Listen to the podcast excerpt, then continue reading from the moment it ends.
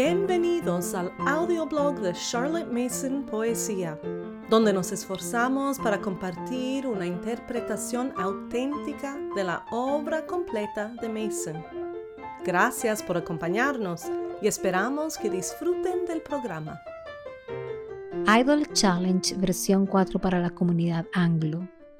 Un reto placentero versión 2.0 para la comunidad hispanohablante artículo escrito por Art Middlecow de Charlotte Mason Poetry y traducido por el equipo de Charlotte Mason Online. La filosofía y los métodos de la señorita Mason están muy bien expuestos en sus libros, pero estos están escritos con una sencillez tan aparente que, como me dijo una vez una amiga, existe el peligro de quedarse en la superficialidad de las palabras sin tocar el pensamiento profundo del mismo. Es bueno, por lo tanto, sumergirnos juntos para que nuestros descubrimientos por debajo de esa superficie sean mutuamente útiles. Elsie Kitching Siempre ha existido la tentación de reducir el método de Charlotte Mason a un plan de estudios. Una vez que los padres que educan en casa han tomado la trascendental decisión de implementar una educación Charlotte Mason, se enfrentan a otra decisión importante. ¿Qué plan de estudios utilizar? Una vez resuelta esta pregunta, parece que lo único que queda es ponerlo en práctica y seguir las instrucciones del programa. Y luego, ¿qué sigue? Resulta que hay mucho más por hacer. El informe anual de 1928 de la Escuela de la Unión de Padres lo expresaba así. Nuestros métodos y nuestro programa de estudios deben ir juntos. El uno sin el otro no actúa. Así que no solo hay que tener un plan de estudios, un currículo, también hay que aprender el método. Pero, ¿no es para eso para lo que sirven las ayudas pedagógicas, los podcasts, los talleres y las conferencias? Sin duda. Sin duda pueden ayudar a los padres a poner en marcha y perfeccionar la educación en casa con el método Charlotte Mason, pero no son un sustituto a la única forma verdadera de aprender el método, la lectura de los volúmenes. El informe anual de 1928 continúa diciendo. Se ha comprobado que incluso cuando los profesores han leído solo Educación en el Hogar, volumen 1, y School Education, Educación en la Escuela, volumen 3, esta idea sigue persistiendo, por lo que se ha instado a que se lea también Parents and Children, Padres e Hijos, ya que ofrece un estudio más detallado de los principios que subyacen a la práctica que los otros dos volúmenes, y hace así más evidente la teoría de estos dos. El último volumen, A Philosophy of Education, un ensayo hacia una filosofía de la educación, es un resumen final de la teoría y la práctica. Solo con este conocimiento preliminar de los principios se asegurará el equilibrio al llevar a cabo el método de la señorita Mason. En otras palabras, no basta con leer un volumen. Hay que leerlos todos en el tiempo de la señorita Mason, ese requisito no era un secreto que solo conocía un círculo íntimo. Más bien, se proclamaba en todos los planes de estudio, en todos los programas. Del mismo modo, cada programa de estudios moderno de Charlotte Mason debería tener una nota similar. Para los métodos de enseñanza de las distintas materias, Véase educación en el hogar, educación en la escuela, ensayo hacia una filosofía de la educación. Oficina del PNEU. Pero alguien podría seguir objetando. Seguro que un buen plan de estudios puede resumir el método adecuadamente. Seguro que un conjunto de videos puede ser suficiente. Al fin y al cabo, Ningún otro método de educación que exista le dirá al padre o la madre que lea una serie de seis libros. Pero esa es la cuestión. El enfoque de Charlotte Mason no es solo un método, es una filosofía, como dijo Elsie Kitchen en 1927. No debemos olvidar nunca que tenemos una gran herencia que ofrecer al mundo, una filosofía. No es un añadido ordinario, es un método práctico para aplicarla. Kitchen se metía en aprietos cuando empezaba a hablar de filosofía. Seguramente, le decían, la filosofía no tiene nada que ver con la educación. Kitchen explicaba entonces por qué el enfoque de Charlotte Mason era tan diferente. Es una crítica esclarecedora porque indica cómo la psicología ha dominado nuestro pensamiento educativo casi hasta la exclusión de la filosofía. Y es bueno darse cuenta de que nos enfrentamos a dos puntos de vista diferentes en materia de educación, el del psicólogo y el del filósofo.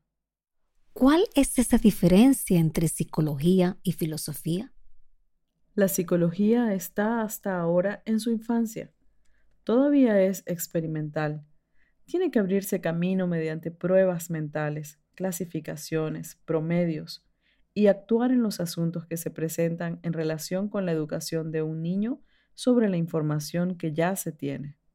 En cambio, el punto de partida de Mason es completamente diferente. La filosofía de la educación de la señorita Mason no puede ser juzgada por los sistemas de investigación puestos en marcha por la psicología. Su obra es más afín a la de los grandes poetas y artistas, que ven al hombre y lo ven completo, que ven la vida y la ven completa. Y esto es lo que espero indicar, que su método de educación es su filosofía y viceversa. Claro que se puede aprender sobre un método experimental con unos cuantos videos, pero para entender un método filosófico hay que leer los libros. Una década más tarde, Kitchen se lamentaría de lo que ocurre cuando la gente descuida este importante paso.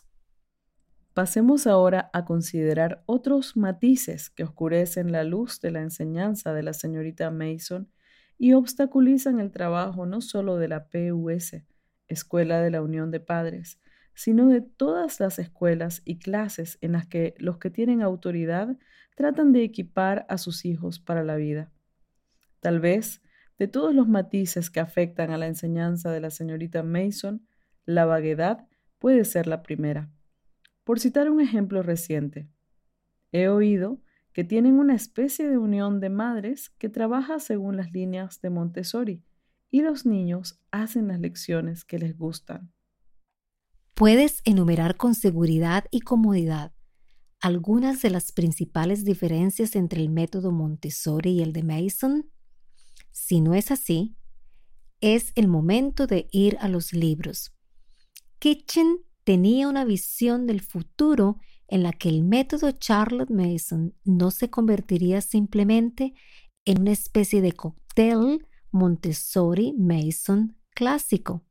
Más bien, tenía una visión basada en la gloriosa esperanza de la propia fundadora. La señorita Mason creía que en el futuro su filosofía se convertiría en la base de una universidad de pensamiento y práctica viviente para un creciente encuentro de padres, con una bendita compañía de niños y un grupo de discípulos que deberían consagrar sus vidas por el bien de los niños y convertirse en maestros plenamente capacitados de su método. Ella tenía una visión del progreso continuo en el pensar, el ser y el hacer de cada persona hacia la plenitud de la vida. Una visión que no solo estaba escrita como un consejo para los demás, sino que ella había vivido ante todo su experiencia personal. ¿Quieres formar parte de la realización de esta visión? ¿Quieres que tus hijos se unan a la bendita compañía? Solo hay un camino. Siempre habrá preguntas, pero si nos mantenemos continuamente en contacto con el pensamiento de la señorita Mason mediante la lectura constante de todos sus libros, tendremos un manojo de principios a nuestro alcance. Pero, ¿qué significa realmente la lectura constante de todos sus libros? La propia señorita Mason respondió a esta pregunta en 1912 cuando instó a todas sus practicantes a leer los volúmenes cada uno o dos años, para que las verdades que encarnan se conviertan en una parte habitual y natural de su pensamiento. Desde hace seis años, el equipo de Charlotte Mason Poetry ofrece a la comunidad inglesa una oportunidad única para que padres y profesores hagan exactamente lo que decía Mason. Charlotte Mason Poetry ha proporcionado un programa de lectura que cubre los volúmenes en dos años, junto con grupos de discusión que permiten narrar y discutir lo que se está aprendiendo. Lo llaman el Idol Challenge y hasta la fecha ha bendecido a docenas de hombres y mujeres. Asimismo, Charlotte Mason Poetry, en su visión de equipar a las familias de todo el mundo, ha apoyado a Charlotte Mason Online durante los últimos dos años con la versión del Idol Challenge, llamado en español Un reto placentero, junto con un cronograma de lecturas para cada mes. Michael Walkup, padre educador en casa, comparte su experiencia. Participar en el reto de lectura para la comunidad de habla inglesa ha sido una de las mejores decisiones que he tomado como padre. Mi esposa, por ejemplo, se encarga de la mayor parte de la enseñanza y a menudo ha mencionado mucho a Charlotte Mason. Yo no sabía lo que significaba, pero me di cuenta que era muy importante para ella. Participar en este desafío sirvió mucho como padre que educa a sus hijos, para animar a mi esposa y a sí mismo, como ella estaba en uno de los grupos del desafío para mujeres, pudimos discutir las lecturas y planear cosas para la escuela juntos. Además, los hombres del grupo tenían unas ideas y una sabiduría fantástica, que yo siempre salía de cada reunión renovado y animado a seguir educando a mis hijos de la mejor manera. Creo que el mejor aval que puedo dar en este momento es que me beneficié tanto que pude llegar a tomar la decisión de participar en el próximo reto. Y asimismo quiero animar a todos los hombres que educan en casa para que se unan a nosotros. Otro padre, Ben Mel, escribe. Contar con el calendario online que me recuerda a diario lo que debo leer me ha ayudado a priorizar la comprensión del método de educación en casa que mis hijos están utilizando para aprender. Ya no estoy despistado. Puedo participar más activamente en la educación de mis hijos, proporcionar una atmósfera de ayuda y apoyar más significativamente a mi esposa mientras ella hace la enseñanza oficial. Además, me conozco lo suficientemente bien como para saber que no habría leído estos volúmenes ni habría reflexionado tan críticamente sobre ellos sin el alto nivel de compromiso a asistir una vez al mes durante dos años para discutir nuestra lectura como grupo. Gracias, Art, y a todos los demás padres que se unieron y me ayudaron a ser mejor padre. También madres de todo el mundo han participado en el reto de lectura de los libros de Mason. Lisa Joss, de Perth, Australia, describe así su experiencia. Ha sido una gran bendición formar parte de la versión inglesa de Idol Challenge durante los dos últimos años. He crecido mucho en mi comprensión de la filosofía educativa de Charlotte Mason y me he inspirado y equipado para aplicar sus métodos más plenamente en nuestra familia. El enfoque educativo de Charlotte sigue enriqueciendo la vida de nuestros hijos y de toda nuestra familia. Me siento muy honrada de haber tenido la oportunidad de profundizar en los volúmenes de Mason con un grupo tan maravilloso y alentador de compañeros educadores en casa.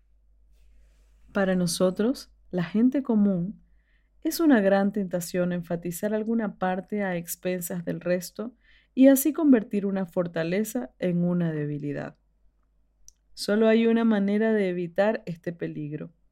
Se trata de leer y releer constantemente los libros de la señorita Mason, de recordarnos constantemente sus primeros principios, pues a partir de ahora la obra de la señorita Mason está en nuestras manos. No nos atrevemos a dejar sin hacer ningún esfuerzo por mantener la verdad. El trabajo de la señorita Mason está en tus manos. Apúntate hoy y mantén la verdad.